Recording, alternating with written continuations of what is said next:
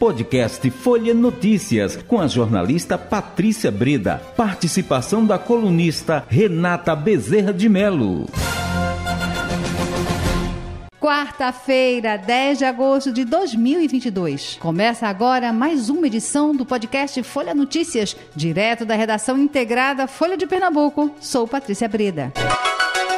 O bate-papo agora é política com ela, Renata Bezerra de Mello. Vamos começar pelo nacional, porque, porque o local sempre tem mais detalhes. Vamos é, falar então um pouquinho do plano de governo do presidente Jair Bolsonaro, porque foi apresentado hoje ali no TSE, ele apareceu hoje no site do TSE, e aí é, que é que prevê ali o plano de governo, né? O, o ex-presidente Lula já tinha apresentado o dele, é, e agora o do presidente Jair Bolsonaro aparece registrado ali no TSE. Ele prevê, entre outras coisas, é, o acesso, a ampliação do acesso a armas, né? E um Auxílio Brasil de 600 fixo. Então, o, agora, recentemente, o que a gente viu foi aquela PEC das bondades prevê, né? É, essa o auxílio, vários auxílios ali, inclusive o auxílio de 600 até dezembro, né? É, o presidente também propõe isenção de IR, mas para quem ganha até R$ 2.500, então a faixa menor do que ele propôs na outra eleição e também não conseguiu cumprir. É, mas o plano de governo promete ampliar esse acesso a armas de fogo para o cidadão comum, pelo que está no site do Tribunal Superior Eleitoral nesta terça-feira, tá? E o plano é intitulado Caminho da Prosperidade Construindo uma Grande Nação. Dividido em seis eixos, quais são economia, tecnologia e inovação, saúde, educação e social, segurança e defesa, infraestrutura e logística, sustentabilidade ambiental e, por fim, segurança e geopolítica. Então, é, o é, presidente Jair Bolsonaro vem, já vem nessa proposta de ampliação de acesso a armas de fogo, né, Patrícia, ao longo da gestão dele, né? Tem vários decretos aí que foram questionados e, e, e, de acesso e de porte de arma e de posse de porte de arma, tem uma polêmica em torno disso tudo, é, mas agora se justifica que houve uma redução aí do número de homicídios para se justificar esse aumento do acesso às armas. É, essa proposta do, do aumento do auxílio é, Brasil para 600 reais do valor é, é uma proposta para que se mantenha até depois da eleição, tá? Porque hoje só é previsto até dezembro. Isso. Então, a PEC ali, que é das bondades a qual me referi, ampliou de 400 para 600, mas só até agora essa proposta aí, que é colocada como um dos compromissos prioritários do presidente Jair Bolsonaro, é estender o Auxílio Brasil a partir de janeiro de 23, tá? É, o outro detalhe é que agora é isenção para quem ganha até R$ 2.500, tá? Em 2018, a proposta dele era isenção para quem recebesse até cinco salários mínimos. Então, era até R$ 6.060, mas isso não foi cumprido também. E o outro detalhe que a gente tem nesse programa de governo é o apoio aí para a cultura, é triplicar os investimentos em cultura.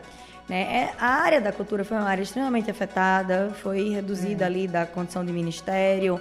Isso, inclusive, é, é uma, uma pauta que o presidente Lula tem focado muito, o ex-presidente Lula tem focado muito, porque ele, quando tem feito esses eventos aí ao longo, ao longo não, ao redor do Brasil, ele tem priorizado. Aqui ele fez um evento no Teatro do Parque com os artistas e a ideia é exatamente essa. Em todo canto que passar, priorizar um evento com a cultura.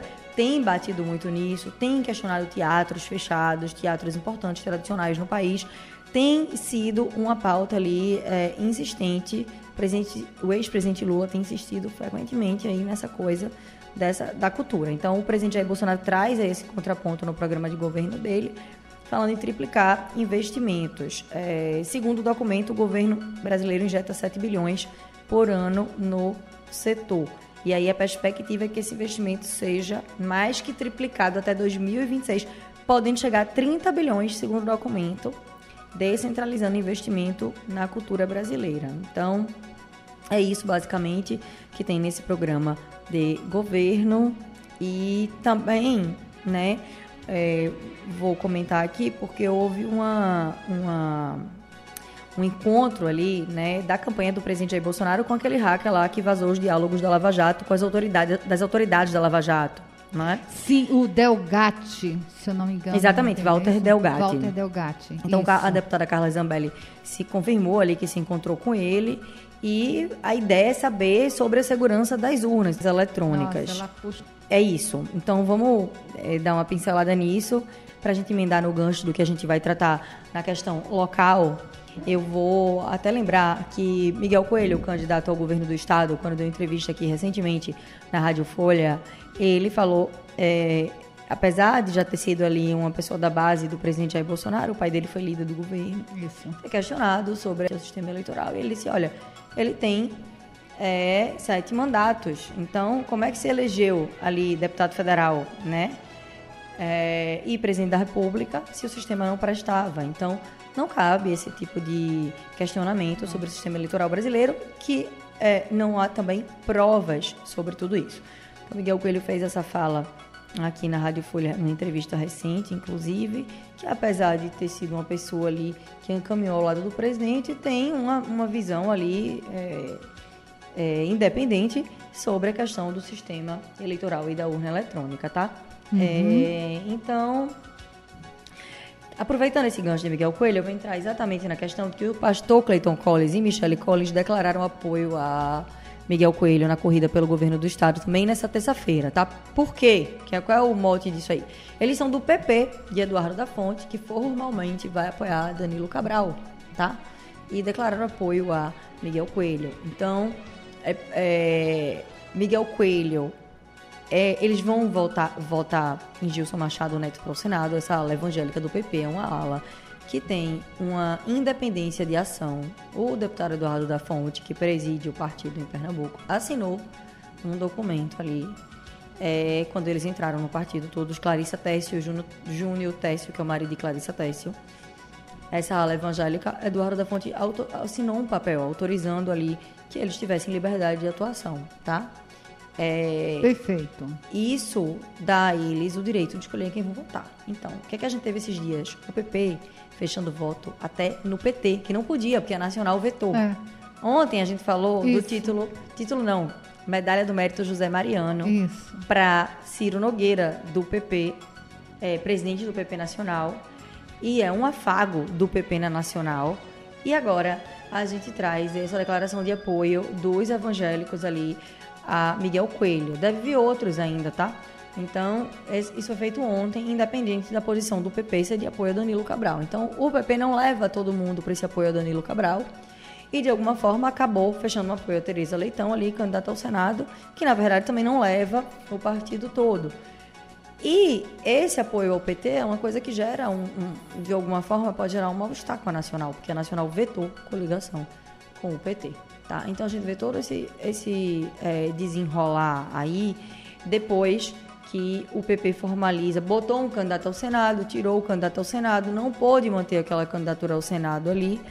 E aí, é, essa ala evangélica do partido, dias depois, acaba declarando voto em Miguel Coelho. Então, Clayton Collins e Michelle Collins já fizeram isso, é, é, promoveram um ato nessa terça-feira, que é essa ala bolsonarista, tá? Essa ala do partido do deputado Eduardo da Fonte é uma ala bolsonarista e é respeitado. A executiva fez uma reunião na época para aceitar eles lá dentro.